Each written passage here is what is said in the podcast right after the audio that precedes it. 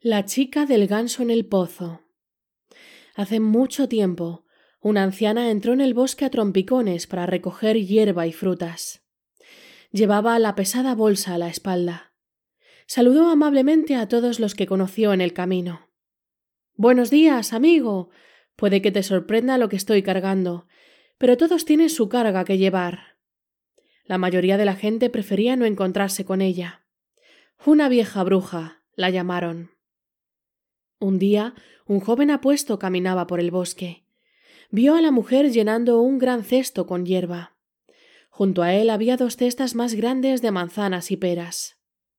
¿Cómo vas a llevar todo eso? preguntó el joven, curioso.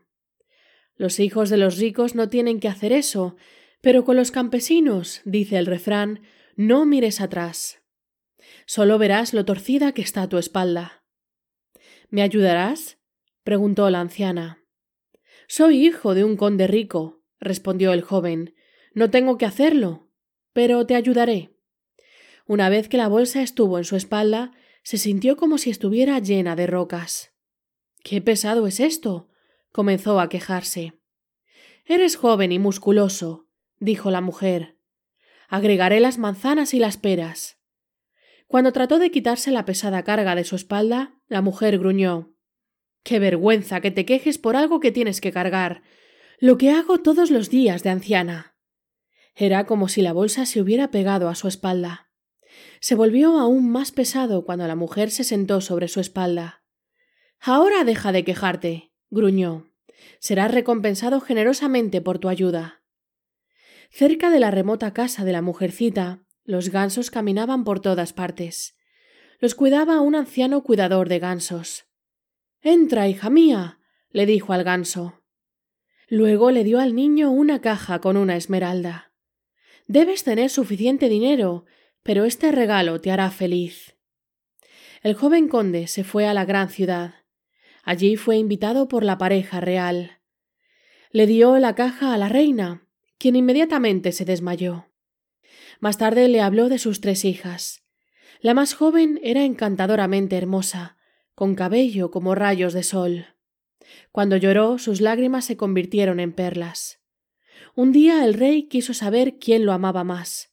La hija mayor dijo que lo amaba como el azúcar más dulce. La segunda hija lo amaba como su vestido más hermoso. La más joven no respondió, porque no pudo encontrar una comparación.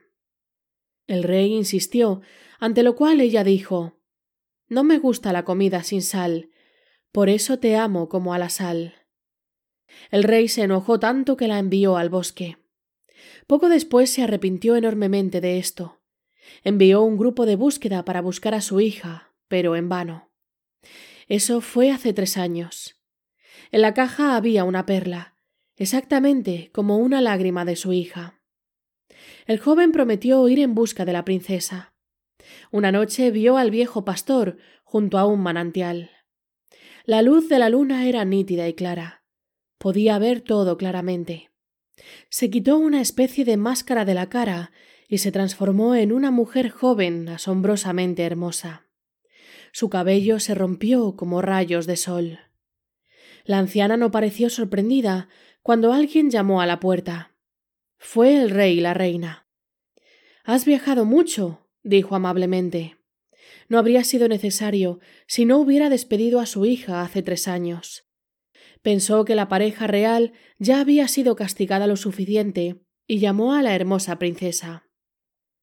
El rey preguntó qué podía darle a su hija, pero ella no necesitaba nada. Durante tres años había llorado perlas de dolor. Ahora ella era lo suficientemente rica. La anciana le dio la casa y luego de repente desapareció en el aire. La casa se convirtió en un espléndido palacio. Se desconoce si el joven conde y la princesa se casaron, pero es muy probable. Nadie sabe quién era la anciana.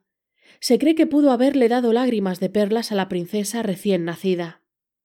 Hoy en día esas cosas ya no suceden. Si así fuera, ahora no habría gente pobre. El narrador de esta historia se ha vuelto muy viejo y no lo recuerda todo bien. Todo sucedió hace mucho tiempo.